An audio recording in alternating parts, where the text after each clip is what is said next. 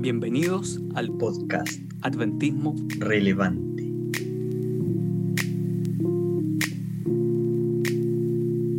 Bienvenidos al episodio número 32 de Adventismo Relevante. Gracias a todos nuestros auditores, gracias a todos aquellos que comparten este podcast con sus grupos de iglesia, con sus grupos de líderes, gracias también por los comentarios que siempre nos envían.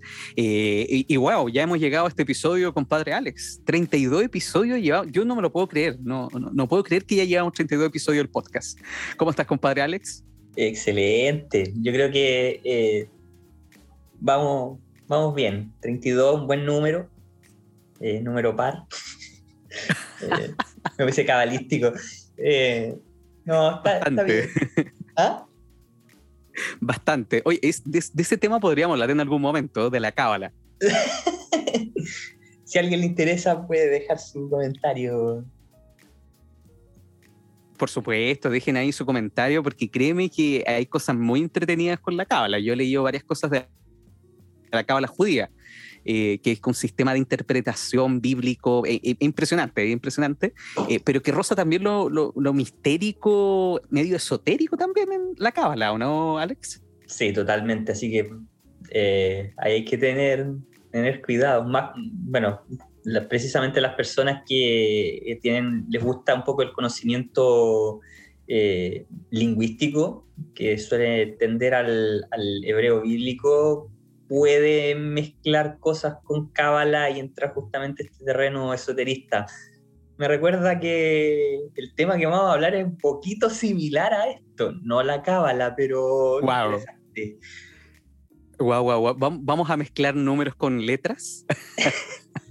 ah, no, eso se llama hacer física, pero. con incógnitas, con incógnitas, maravilloso.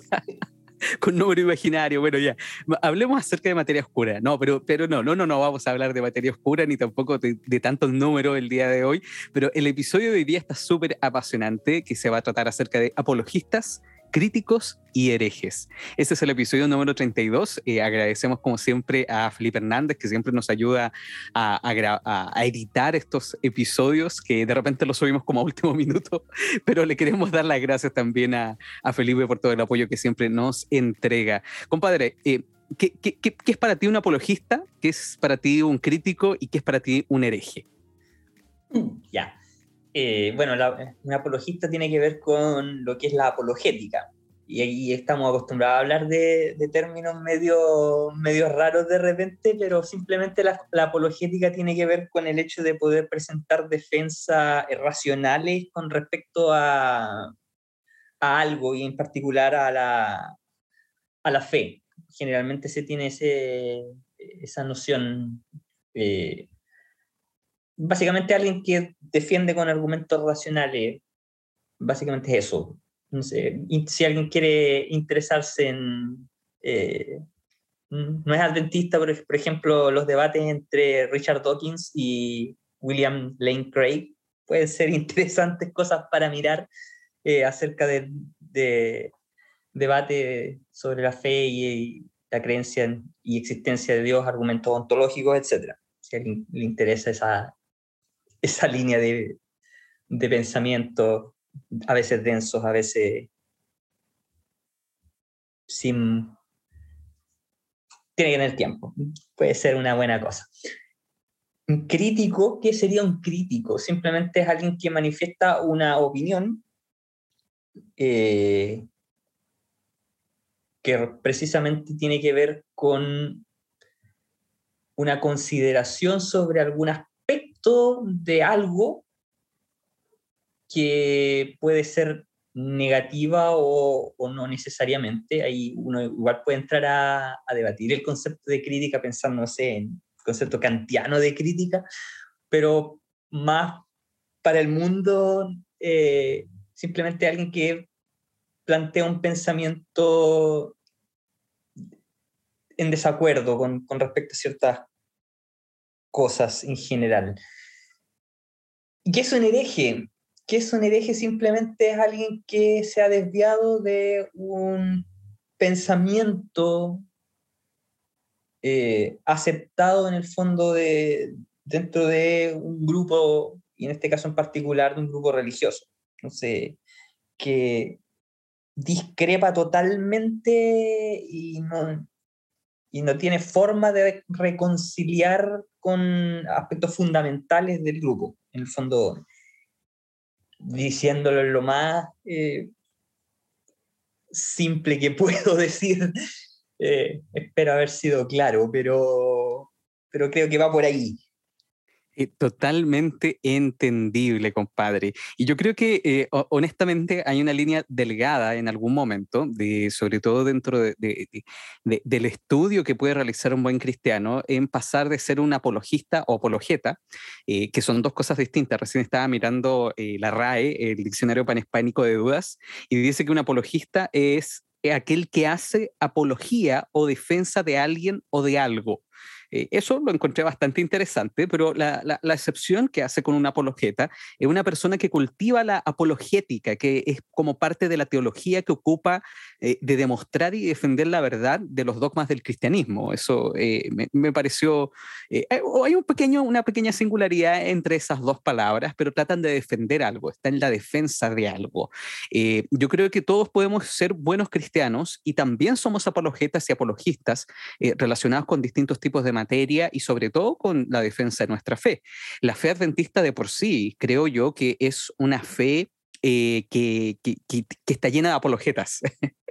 porque siempre, siempre tenemos eh, esa defensa de, ¿sabes que Estudiamos profecía, las, las 2300 tarde y mañana, eh, por ejemplo, Apocalipsis capítulo 14, eh, Helen White, siempre, nos toca ese rol medio apologeta con, con, con, la sociedad y con, con, aquellas personas que estudian con nosotros algún curso bíblico, por ejemplo, aquellos catecúmenos que recién están partiendo dentro del adventismo. Ahora, eso de repente, entre ser un buen cristiano y ser un apologeta, hay, hay una pequeña diferencia, porque un buen cristiano es aquella persona que puede estudiar, por así decirlo, eh, que estudia, que tiene un estilo de vida de testificación, un estilo de vida de oración, eh, pero en algún momento eh, dice, ¿sabes qué? Voy a meterme un poquitito más en estos temas. Y en algún momento, cuando va a comprar el pan, por ejemplo, y le preguntan, oye, tú andas con esa polera distinta, o a dónde vas los días sábados? Porque siempre te veo que vas con eh, a, algún lugar en la mañana temprano eh, y ahí le empieza a hablar acerca de la fe y empieza un poquitito a hacer preguntas, respuestas y en algún momento quizás te pueden atacar con algún punto de tu doctrina.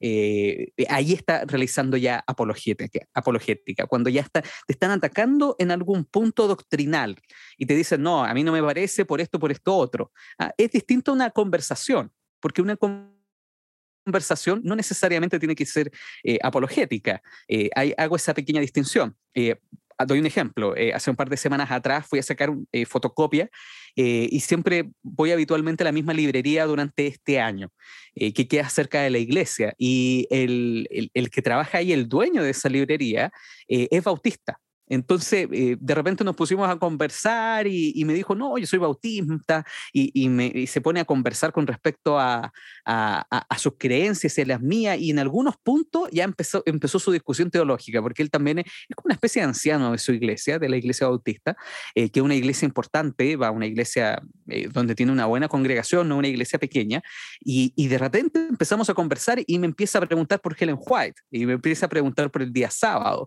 y me empieza a preguntar si nos nosotros creemos en la gracia. o cómo interpretamos la gracia. Entonces, ahí de repente eh, está bien, es una pregunta-respuesta, pero cuando hay una confrontación de dos puntos de vista distintos y cuando hay incluso una especie de ataque, ahí ya estamos hablando un poco más de apologética. Eh, eso, eso es lo que yo creo. No sé qué opinas tú, Alex, relacionado por lo menos con la apologética. Eh, sí, obviamente todo para poder desarrollar una defensa acerca de los puntos de fe, bueno, Pedro dice que eh, eh, tenemos que estar preparados para presentar defensa de nuestra fe. Eso en el fondo implica la necesidad de poder estudiar la Biblia, de saber qué es lo que creo en principio. Y eso es importante, o sea, no es necesario en realidad ser eh, alguien que, que, se dedique a estudiar argumentos para poder confrontar a otro, en realidad no estamos llamados a confrontar a gente.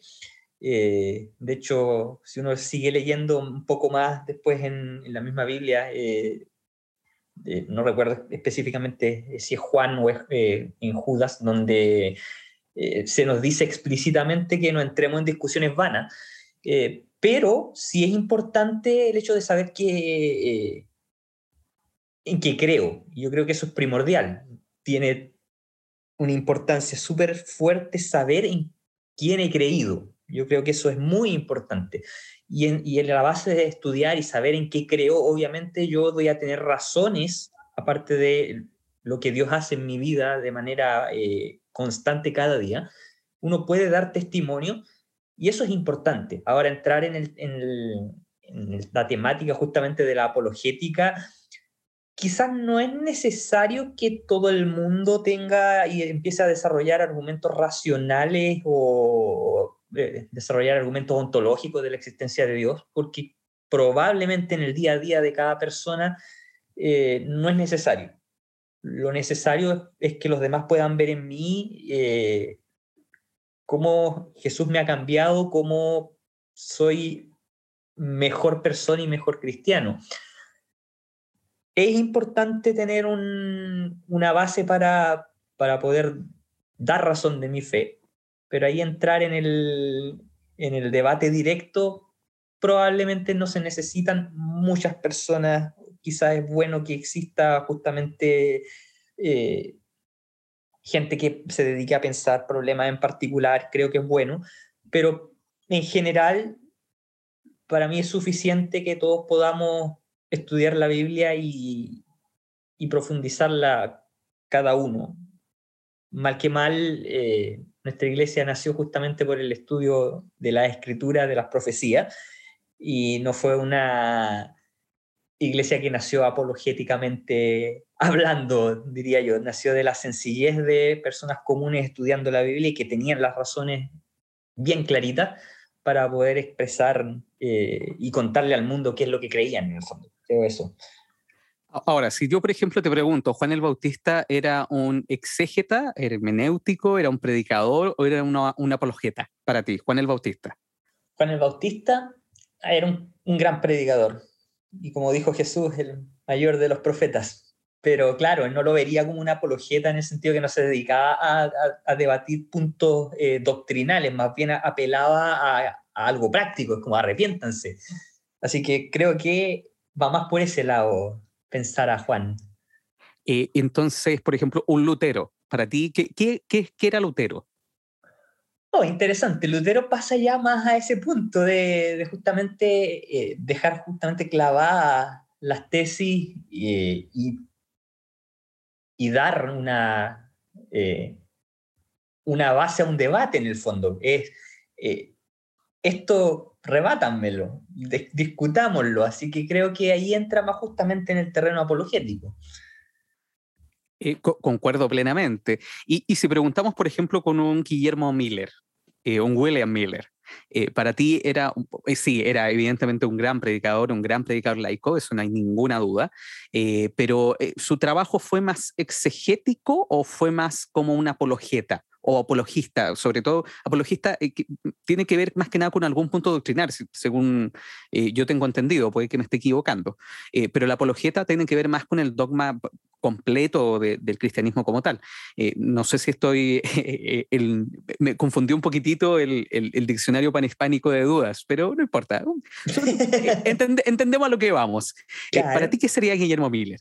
En ese sentido, si bien es cierto, él rescata una, un punto, una verdad que había que, predicar, que tiene que ver con la segunda venida. Entendemos que justamente ahí eh, tuvo un, un, error conceptual que justamente después Dios lo muestra cómo debía entenderse bien.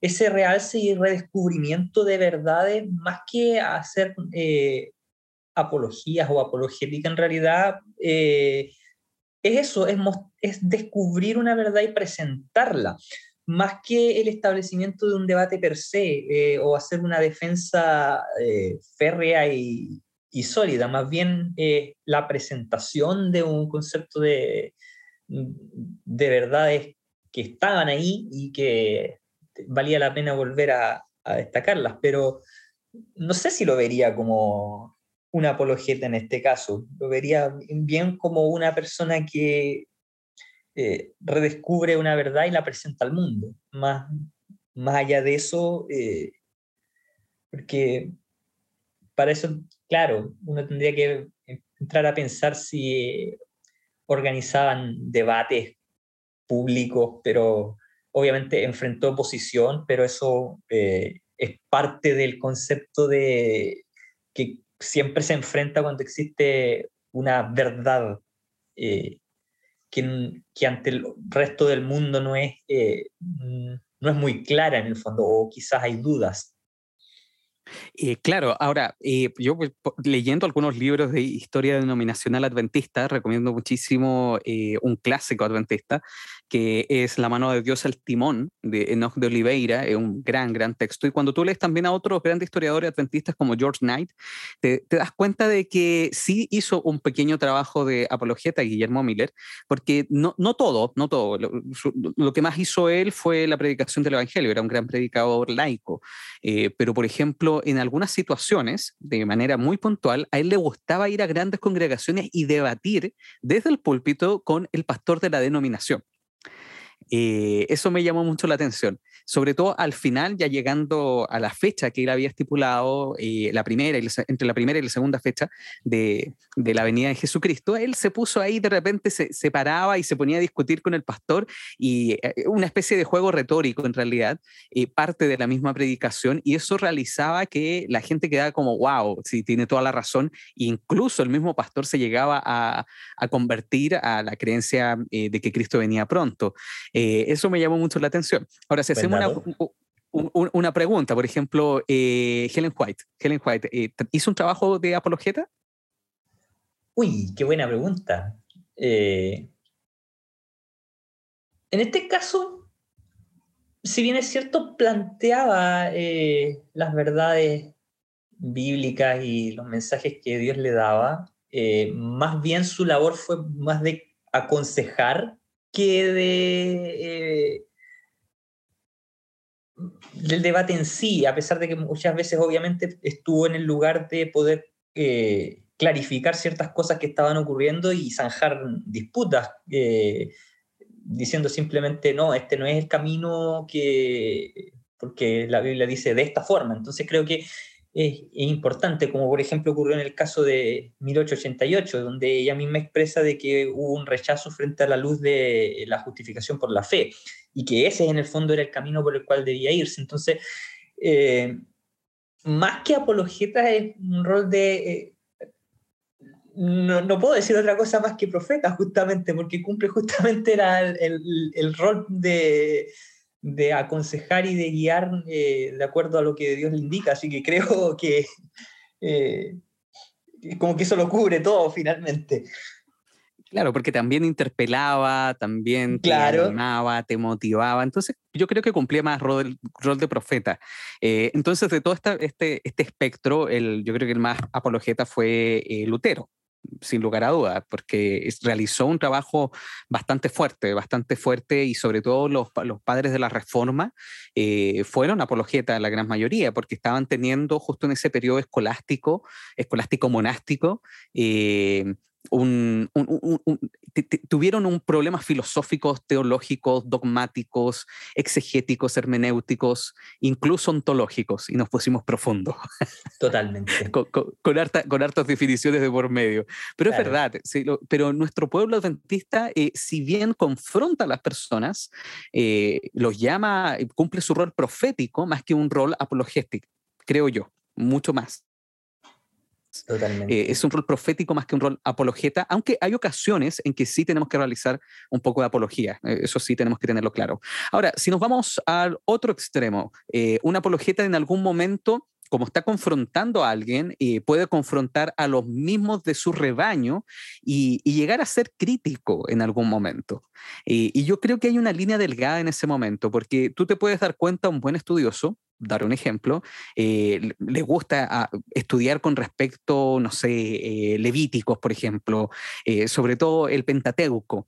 Les gusta e, el, tema de, estudiar las partes del santuario, la solemnidad, la adoración, sobre todo la del Génesis, las de Éxodo, la de Levítico, la de toda esa época. Y en algún momento empieza él a debatir empieza a debatir con las personas eh, que pueden ser incluso de fuera de su congregación y en algún momento se pone a debatir con gente de la interior de la congregación y se pone a criticar algún punto de lo que está ocurriendo a su alrededor. Eh, yo creo que ahí hay una, una delgada línea entre ser de repente un buen estudioso y empezar, eh, en vez de, de, de, encauzar a las personas, ¿sabes qué? Esto podríamos variar o podríamos cambiar esto, eh, podríamos hacer un trabajo mejor hecho, de repente, no, ¿sabes qué? Esto no hay que hacerlo, esto está mal porque yo creo que esto está mal, sin escuchar a lo que está ocurriendo a mi alrededor.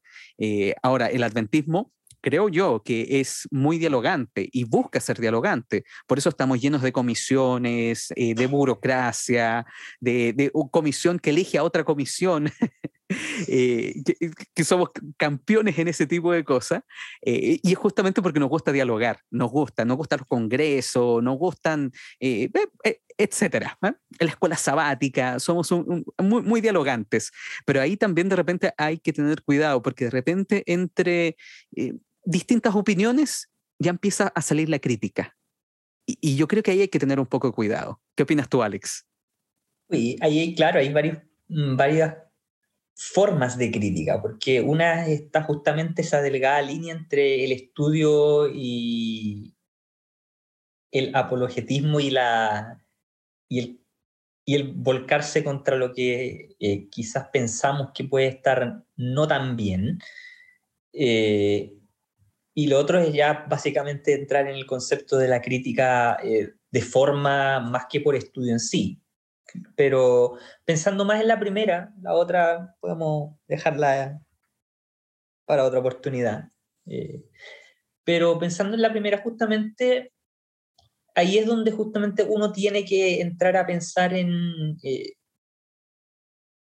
en Cristo, más que en uno. Yo creo que ese es quizás un problema del intelectualismo, que quienes nos gusta leer, quienes nos gusta eh, empezar a, estudiar y, profundizar en las cosas, podemos caer justamente en, en, pensar de que lo que hemos visto, nadie más lo ha visto, o que otros lo han visto y, es como, ¿y por qué eh, no estamos haciendo esto y ahí es donde uno tiene que entrar a, darse un baño de humildad, no pensar de que el pensamiento eh, propio es, es primordial y que no, eh, porque en realidad uno tiene que confiar en, sí mismo, por más que eh, el hecho de poder estudiar, de poder profundizar, que en el fondo lo da Dios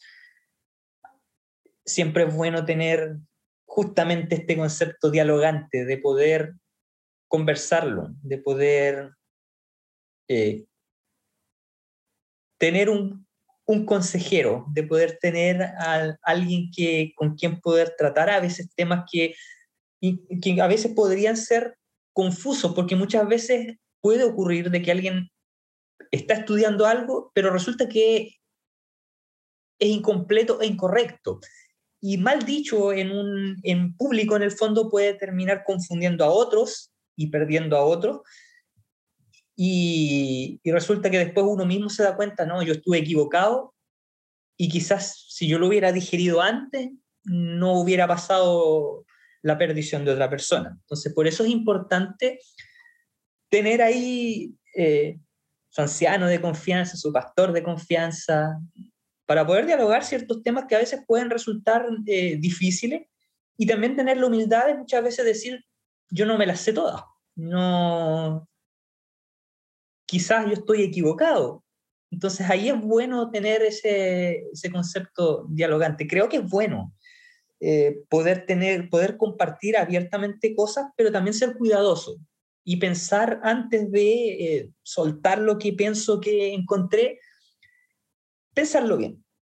y quizás, bueno, compartirlo, por ejemplo, con un pastor, con un anciano con más experiencia, que si yo estoy equivocado no me va a juzgar y no se va a perder, pienso yo, y por eso es bueno ahí entrar en diálogo amable. Eh, completamente. Y yo creo que la gran mayoría de las oportunidades que, tenemos alguna diferencia en nuestra iglesia eh, son por temas administrativos más que por temas teológicos. Eh, somos un pueblo que estudia bastante, eso ya lo hemos dejado en claro en, varias ocasiones. Somos un pueblo que produce mucho material también, mucha cantidad de literatura, se dan instancias para poder debatir y en general tenemos nuestros fundamentos bien, bien sólidos, a pesar de que hay, hay ciertos puntos eh, que, de repente tenemos algún tipo de conflictos, como el episodio anterior, el episodio número 31. Si tú no has escuchado el episodio 31, querido auditorio, te recomiendo que lo escuches. 10 eh, problemas teológicos que está enfrentando el adventismo, un episodio extraordinario de una hora 20. así que la puedes escuchar a velocidad por dos o, o en distintas ocasiones porque fue eh, un gran, gran episodio realmente y da para bastante, mucho más, y da para mucho más. Pero normalmente nosotros como pueblo adventista, eh, si bien tenemos ciertas diferencias teológicas, eh, escuchamos, debatimos y no nos enojamos tanto. Eso es lo que ocurre al interior del adventismo. En ciertas ocasiones, cuando los ámbitos se acaloran un poquitito más, el ambiente se acaloró un poquitito más, es porque hay alguien que tiene o bien una tendencia eh, más reformista, es decir, algún tipo de interpretación un poco más herética, o bien eh, está confundiendo temas teológicos con temas administrativos, con temas personales. Y yo creo que ahí hay que hacer una distinción eh, cuando estamos liderando una iglesia. Este es un tema teológico, o sea, si es un tema teológico y está en contra de nuestra doctrina, tenemos que tener cuidado. Este es un tema administrativo, es una crítica administrativa, la puedo recibir y yo puedo ver cómo lo puedo solucionar, o bien este es un tema personal. Eh, yo puedo tener una diferencia teológica inclusive y una diferencia eh, administrativa inclusive, pero una diferencia personal es distinto. Porque si bien yo puedo tener una diferencia a lo mejor administrativa con Alex, por ejemplo, eh, no, tenemos que pintar la sala blanca y Alex quiere pintarla blanco y negro. Genial, maravilloso. y yo la quiero pintar completa. Es un tema administrativo y podemos tener esa diferencia, pero no por eso Alex me va a caer mal a mí. No es un tema personal, sino que es un tema administrativo.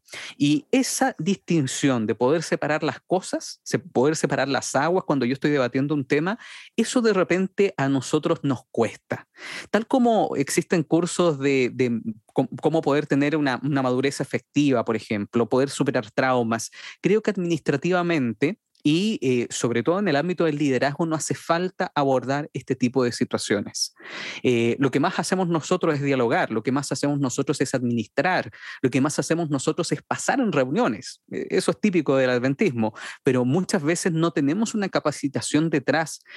primero, cómo funciona una iglesia, cómo funciona el adventismo a nivel mundial, inclusive. Muy poca gente conoce los working policies, los distintos tipos de, de manuales que existen, eh, generalmente se mira de lejos, solamente gente que trabaja en la administración, en el núcleo profundo de la administración, conoce cómo, cómo se maneja a nivel mundial o incluso a nivel de campo, a nivel campos generales, eh, misión, asociación, eh, unión, misión o unión, asociación. Esas distinciones el, el laico lo conoce muy poco.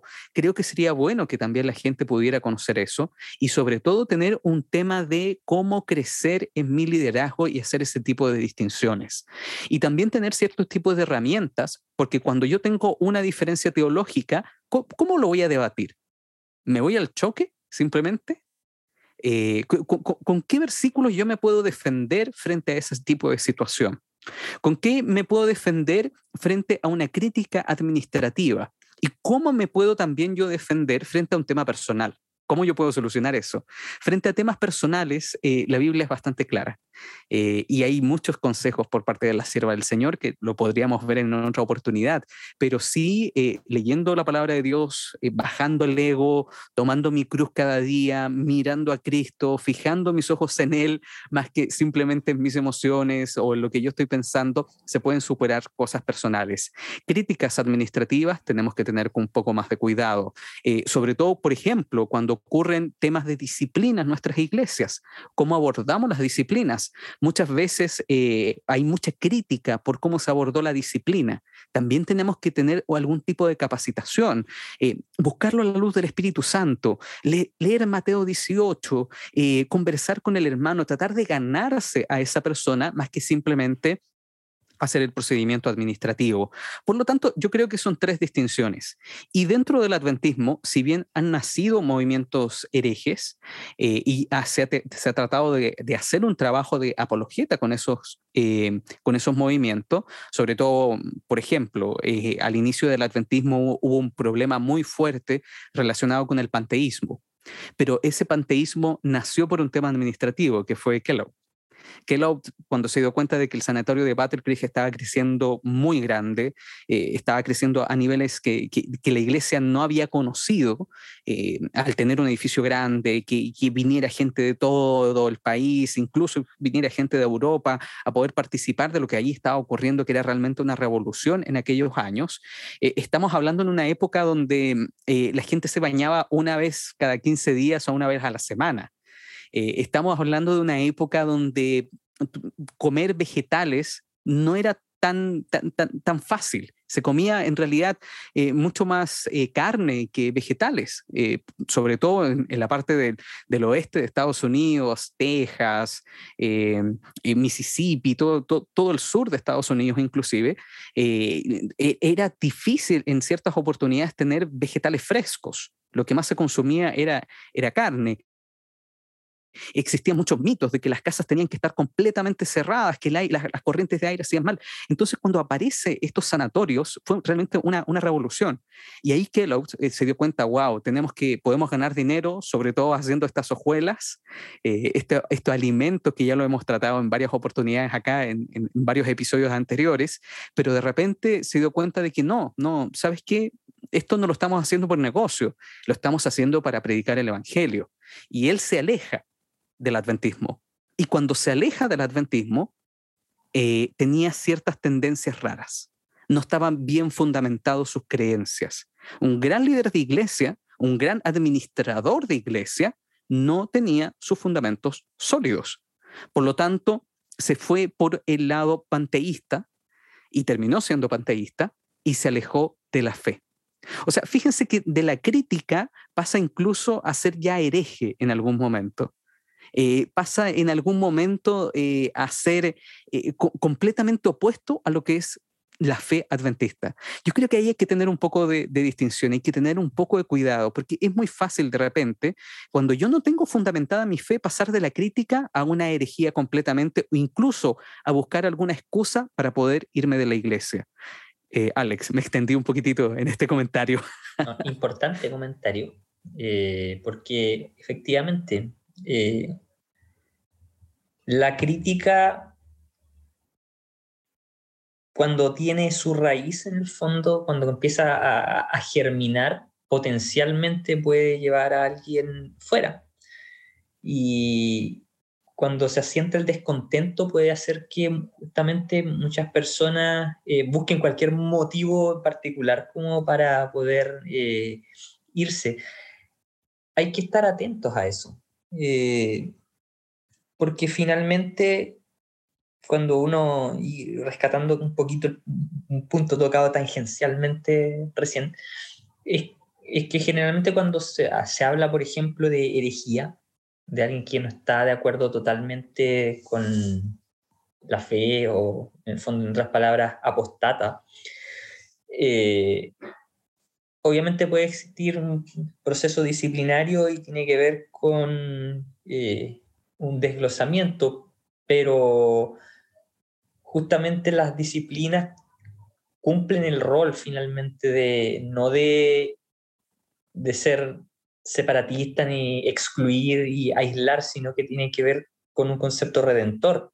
Es para hacer notar a una persona eh, dónde está mal y que el resto de la hermandad también pueda acompañarle, ayudarle y, volver. Entonces, justamente cuando ocurre la crítica, es ahí donde uno no puede dejar sola a la persona que, realiza la crítica, porque justamente eso puede llevar al, a buscar la solución de, de, apostatar finalmente, de buscar alguna excusa o quizás eh, irse por su camino.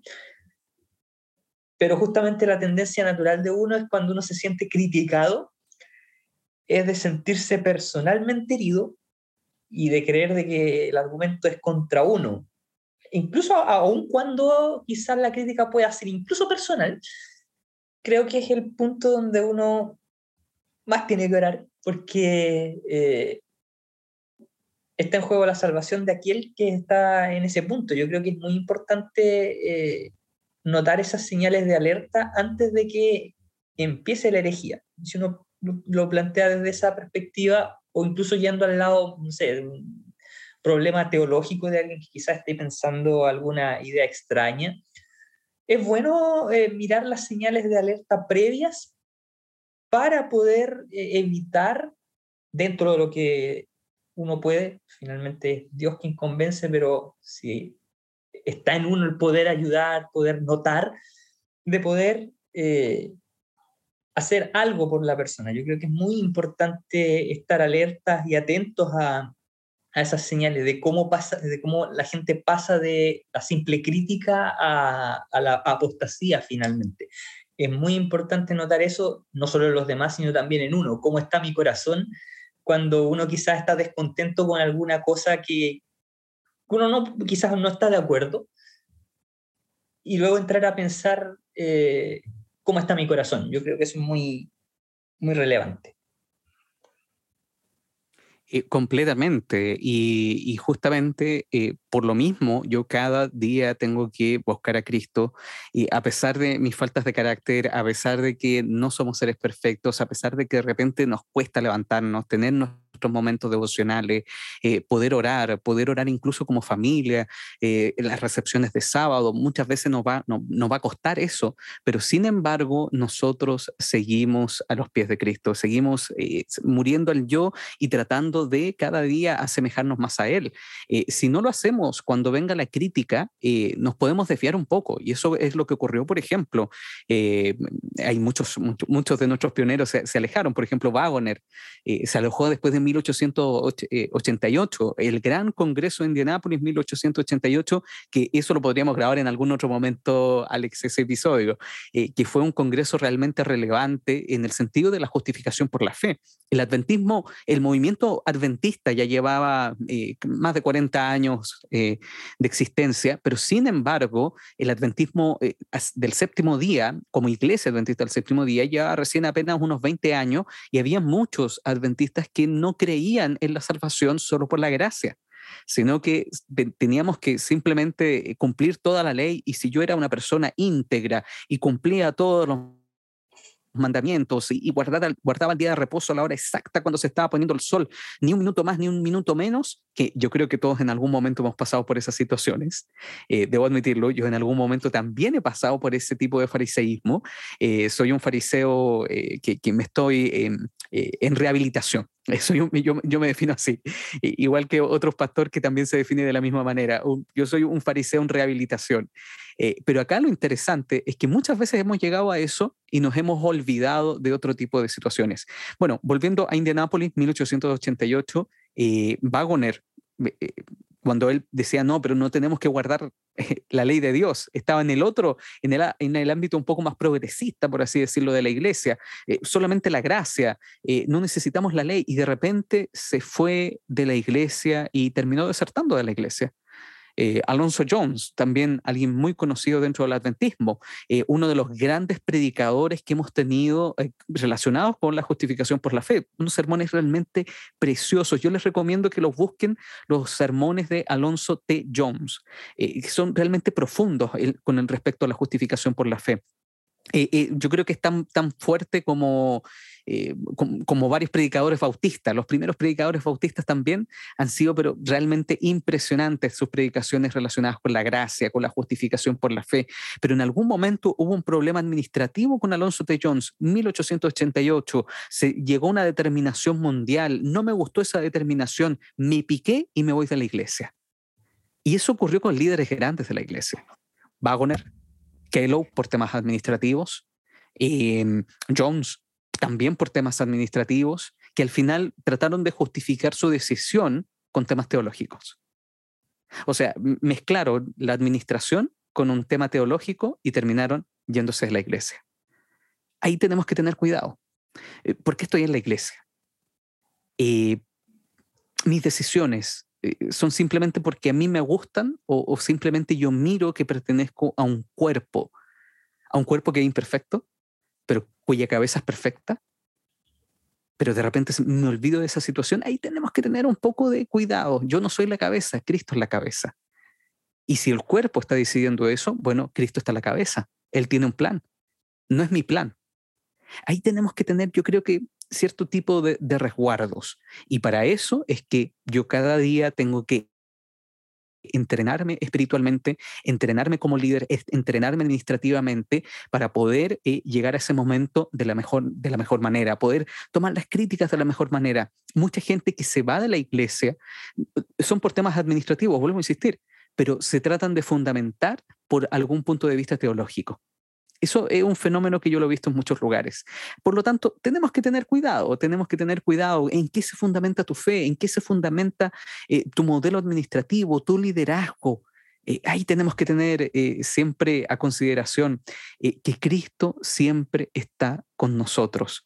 Ahora bien, tenemos que tener cuidado porque hay ciertos temas, como lo vimos en el episodio pasado, que están calando el adventismo y hay otros temas más que simplemente se tratan de, no conversar mucho porque generan, generan confrontación. Todo el tema, por ejemplo, de la teología de la ordenación. Eh, todo lo que tenga que ver con la ordenación femenina, que es un tema que va a seguir dando vueltas dentro del adventismo. El año 2022 va a venir este tema, se va a conversar, se va a debatir. Este tema no está completamente zanjado y el asunto, la raíz de, todo el tema de la ordenación, eh, de la teología de la ordenación, es un tema administrativo. Eh, pero eso lo vamos a ver en otro episodio con Padre Alex, cuando nos metamos más en el tema. Hay más polémico todavía. Claro, completamente. Pero tenemos que tener cuidado, creo yo, eh, porque muchas veces por un tema administrativo yo me voy y me fundamento desde un punto de vista eh, teológico falso, acomodado a mi situación. No sé si tú has visto algún, has tenido alguna experiencia de ese tipo, eh, Alex, que puedas comentar acá en el podcast. Uy, no sé, no sé si recuerdo algo como que algo así. Obviamente he visto mucha gente ir y y salirse de la iglesia por diferentes motivos, pero no, no sé si recuerde eh, algo similar. Pero lo que sí es importante de, de recordar y, tener siempre presente es el hecho que justamente Dios dirige a su iglesia, independiente de que muchas veces quizás las cosas no sean como uno le hubiera gustado quizás, eh, o, o, quizás eh, uno tuvo una idea y el resto no estuvo de acuerdo, Dios dirige, Dios arregla las cosas eh, a pesar de las imperfecciones humanas. Eh, la iglesia está compuesta por seres imperfectos como nosotros, pero que todos al final de cuentas, y yo creo que eso es lo que debiéramos tener eh, siempre presente, todos tenemos la misma, el mismo deseo, de encontrarnos con nuestro Señor en el cielo.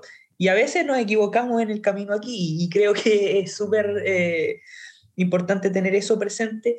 Y de nuevo, a veces eh, no tomarlo tan personal, a pesar de que a veces uno lo pueda sentir personal. Y creo que igual es importante, por ejemplo, muchas veces en, este ir y venir, a veces en, la iglesia de, eh, discrepancias que pueden ocurrir por temas administrativos, etcétera. Qué importante es que eh, es orar y conversar con las personas con las que uno a veces puede tener una diferencia, porque en realidad a veces las diferencias son por cosas puntuales y no es con la persona en sí. Y eso es súper importante.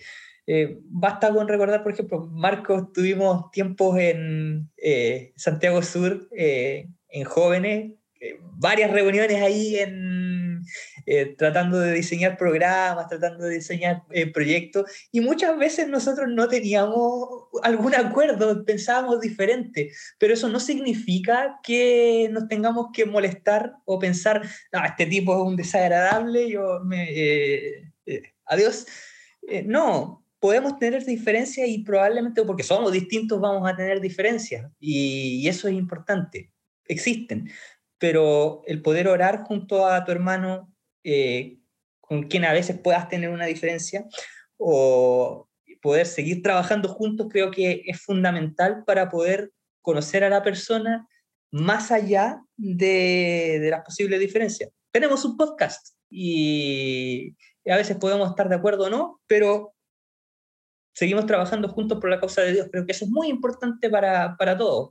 Quienes nos, nos escuchan, si en algún momento tiene alguna diferencia con alguien, ore por esa persona, converse con esa persona, cómase un almuercito con esa persona, le va a hacer bien. Yo creo que es importante eh, valorar a las personas más que a veces los puntos que uno pueda discrepar.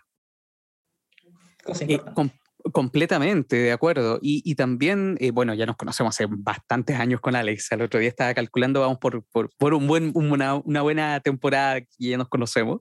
Eh, y eso, eso ha sido realmente fabuloso en distintos tipos de ocasiones. Y ahora, bueno, trabajando en este podcast, realmente ha sido una gran, gran experiencia. Eh, pero sí, yo creo que tenemos que, nuevo, decir, tenemos que capacitar a nuestras iglesias, capacita a tus líderes, capacita a tus líderes para que puedan afrontar la crítica, afrontar cuando hay ciertas ocasiones de herejía, cuando hay que hacer un buen apologeta y un apologista también relacionado con algunos temas. Eh, vuelvo a insistir, de repente nacen movimientos heréticos dentro del adventismo y que tenemos que tener cuidado. Eh, los últimos dos movimientos fuertes, sobre todo en el sur de Chile, fueron relacionados con el Espíritu Santo, que había movimientos que no creían en el Espíritu Santo, simplemente que era el Espíritu del Señor, era el Espíritu de Cristo, y tenían cierta fundamentación teológica de que el Espíritu Santo no existía. E, eso ocurrió. Eh, y hace un par de años atrás, uno, seis años atrás aproximadamente. El último fue un movimiento muy fuerte, un movimiento reformista que estaba diciendo que Cristo iba a venir pronto, que hubo una mala interpretación de varias profecías relacionadas con Daniel, capítulo 12, eh, incluso que la, profecía de las 2300 tardes y mañanas. Ahí tenemos que tener un poco de cuidado. Eh, ahora, ¿qué es lo que pasa también de repente con estos movimientos reformistas, eh, de repente se infiltran en nuestras iglesias. Aquí yo quiero tocar una, una campanada de alerta. Eh, en muchas ocasiones yo lo he visto en, en varias iglesias, que, que, gente que tiene, están, están desvirtuados teológicamente con algunos temas, llegan a la iglesia adventista, eh, se hacen amigos de las personas, entran muy calladitos, entran muy amistosos, se empiezan a involucrar en las clases de escuela sabática, que es su especialidad, y de repente se ponen a tirar después de un par de semanas, meses, inclusive años, inclusive, cuando ya le dan el púlpito, empiezan a tirar sus ideas teológicas erradas. En ese momento nosotros tenemos que tener cuidado. El cuerpo ancianos tiene que tener cuidado antes de ceder el púlpito a alguien. Eh, Helen White lo dice reiteradas ocasiones, que tenemos que tener mucho cuidado a quién le vamos a dar la responsabilidad de exhortar la palabra de Dios a su pueblo. Por lo tanto, veamos qué es lo que está ocurriendo detrás, eh, veamos qué, cuáles son sus pensamientos, eh, cuál, es su estilo de vida. Mm, vuelvo a insistir, tenemos que tener un poco de cuidado. Yo lo he visto en, en varias ocasiones, incluso en ocasiones muy fuertes donde los ancianos tuvieron que detener un sermón, me acuerdo cuando yo era niño, eh, porque había alguien que era reformista y tuvieron que detener el sermón y, pedirle que saliera de la iglesia al que estaba predicando. Eh, creo que ha sido de los momentos más tensos en un culto de adoración que yo he visto en toda mi vida. y eso fue aproximadamente hace muchos años atrás, muchísimos años atrás. Yo tenía, no sé, seis años, siete años, pero me acuerdo nítidamente de esa ocasión, eh, cuando se retira del púlpito gritando el hermano y realmente queda una sensación muy extraña en el ambiente, pero se tuvo que hacer porque estaba tirando herejías, netamente herejías. Eh, esos movimientos aparecen y cada cierto rato vuelven a aparecer y ahí es justamente donde tenemos que nosotros como líderes de iglesia tener claro nuestras posiciones. Tenemos que tener muy claro. Tenemos que también aprender a poder exhortar a las otras personas para que puedan recalibrar esa crítica, recalibrar esa, ese pensamiento que a lo mejor recién se está desviando y llevarlo al verdadero camino, al camino angosto. Es fácil irse por el camino eh, que es un poco más ancho, y sobre todo desde el punto de vista teológico. Eh, vivamos solamente por la gracia. Eh, los frutos de la ley, bueno, está bien, son importantes, pero lo más importante es la gracia. Es cierto, tiene un rol prioritario la gracia de Cristo, pero en muchas ocasiones los desvirtuamos hasta, hasta tal punto que nos puede pasar lo mismo que ocurrió con Wagner, lo mismo que ocurrió con Jones. Eh, encontré también, por ejemplo, algo muy interesante. Eh, quería tanto eh, Helen White, por ejemplo, a, a Jones, quería tanto, era, era, un predicador tan importante para Helen White Jones, que cuando él se estaba desviando de, de sus creencias, ella desde Australia le escribía a Battle Creek, a Michigan Battle Creek, eh, diciéndole que se tenía que enmendar. Eh, por ejemplo, voy a leer una carta de, Helen White eh, que la publicó en 1894 para Alonso Jones desde Australia. Ella dice, estuve asistiendo a una reunión y se hallaba presente una gran congregación. Pero en mi sueño usted estaba disertaba sobre el tema de la fe y de la justicia imputada de Cristo por la fe. Usted repitió, varias veces que las obras no significaban nada, que no hay condiciones, y el asunto fue presentado de tal forma que me di cuenta de que las mentes serían confundidas y no recibirían la impresión correcta de cuanto a la fe y a las obras, y decidí escribirle. Fíjate, esa visión que tuvo Helen White desde Australia y le estaba escribiendo, usted presentó este asunto demasiado fuertemente, hay condiciones para que recibamos la justificación, la santificación y la justicia de Cristo Sé lo que usted quiere decir, pero usted deja una impresión equivocada en muchas mentes. Si bien es cierto que las buenas obras no salvarán ni a una sola alma, pero sin embargo, es posible que una sola alma sea salvada sin buenas obras. Eh, eh, es bastante clara la posición de Helen White, pero trató de justamente a, a Alonso T. Jones a encaminarlo en eh, esa desviación teológica que estaba teniendo. De la misma manera, nosotros tenemos que aprender a poder lidiar este tipo de situaciones. Eh, de repente tenemos que tener cuidado, de repente tenemos que ser un poco más firmes, pero en otras ocasiones tenemos que también ayudarlos a encaminar a las personas en ese pensamiento que están teniendo. Sí, es importante eh, aquello y qué importante también es eh, como líderes o como simplemente como miembro el poder desarrollar eh, un amor cristiano fuerte. Eh, existen aún muchos movimientos que tratan de que atacan la organización finalmente. hay muchos movimientos que tienen ese concepto de que piensan de que la organización actual de la iglesia es Babilonia, que la iglesia se transformó en Babilonia y hay muchos eh, movimientos disidentes al respecto. Y, a veces eh, muestran cosas que quizás eh, así vistas a, la rápida uno podría decir, oh, nuestra iglesia está haciendo mal las cosas. y eso puede convencer a muchas personas y a apartarse de la iglesia. Por eso es importante que nosotros en la iglesia podamos ser eh, y desarrollar el amor cristiano y ser tal como Cristo, de forma que aun cuando existan ataques eh, de, esa, de esa índole, las personas que lo escuchen digan, ya ok, pero en mi iglesia yo veo el amor de Cristo, me quedo en mi iglesia, independiente de los errores que puedan a veces ocurrir, yo me quedo en mi iglesia. Yo creo que eso, a eso debiéramos aspirar, a, a traer tanto a la gente de que independiente de que a veces podamos cometer errores organizacionales a nivel local, a nivel misión, a nivel de solo la iglesia, a nivel general, da igual, eh, qué importante es que nuestros hermanos nos puedan ver y decir, sí, son seres humanos, a veces podemos equivocarnos, pero yo veo que en las líneas generales son como Cristo, así que me quedo aquí, no importa lo que me diga otra persona que está mirando desde afuera.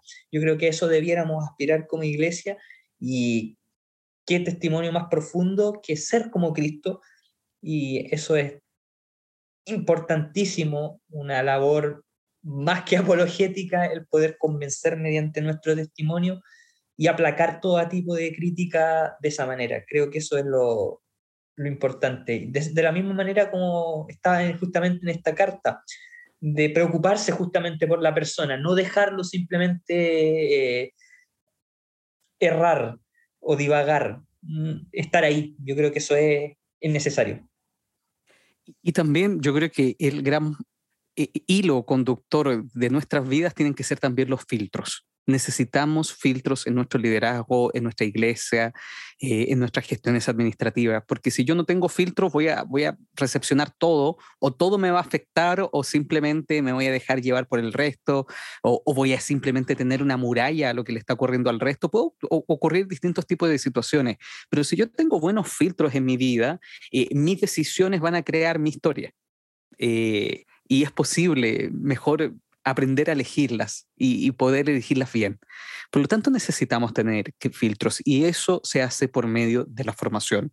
Eso se hace por medio de leer buenos libros, escuchar buenos podcasts, tener buenos amigos, eh, participar activamente de mi iglesia.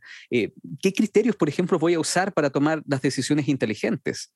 Eh, ¿Cómo voy a gestionar el tema del estrés, sobre todo el estrés administrativo, eh, cómo voy a gestionar cuando tengo mucho estrés dentro de mi iglesia, eh, al seleccionar, por ejemplo, entre muchas opciones. Yo tengo que aprender a tener filtros en mi vida.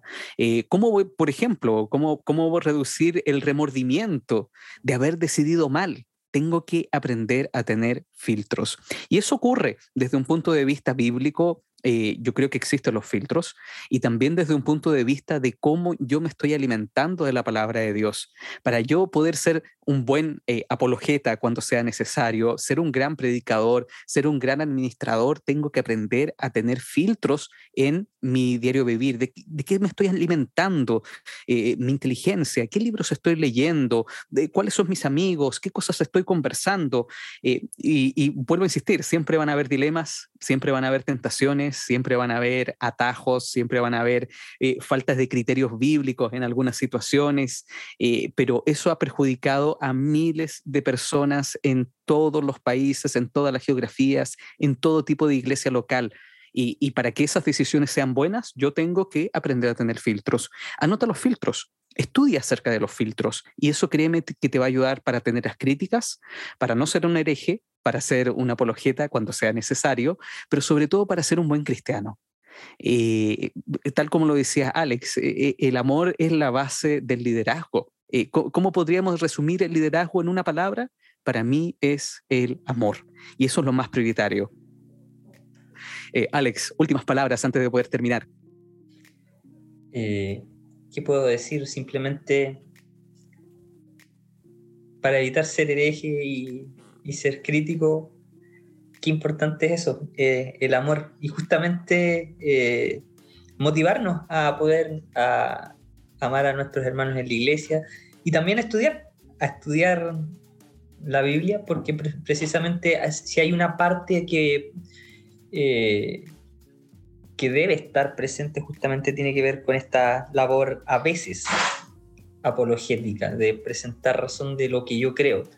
Y es importante eso, eh, porque muchas veces el saber precisamente en qué yo creo eh, previene muchas veces de que puede haber crítica, yo puedo entender de que a veces podemos cometer errores, pero si las cosas no, no son correctas, no está cimentado en la verdad, no tiene mucho fundamento todo lo demás.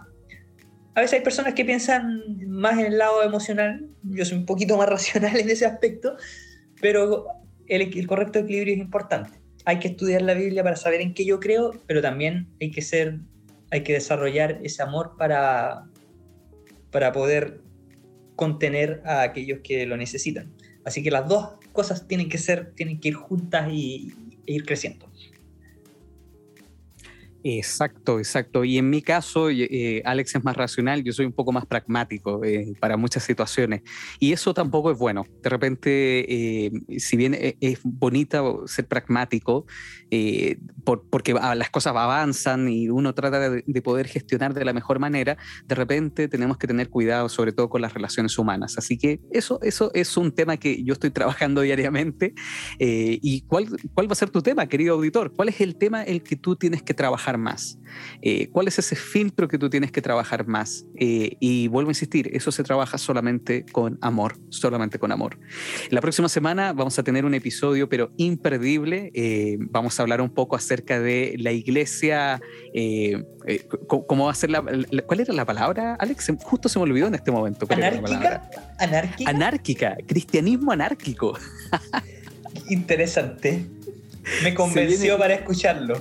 Sí, se viene buenísimo el episodio de la próxima semana. Así que muchas gracias a todos nuestros auditores. Nos vemos la próxima semana en el episodio 33 de Iglesia, Cristianismo Anárquico, que realmente va a estar muy bueno. Así que gracias, Alex. Nos vemos la próxima semana. Nos veremos, si Dios así lo quiere. En un episodio más de Adventismo Relevante.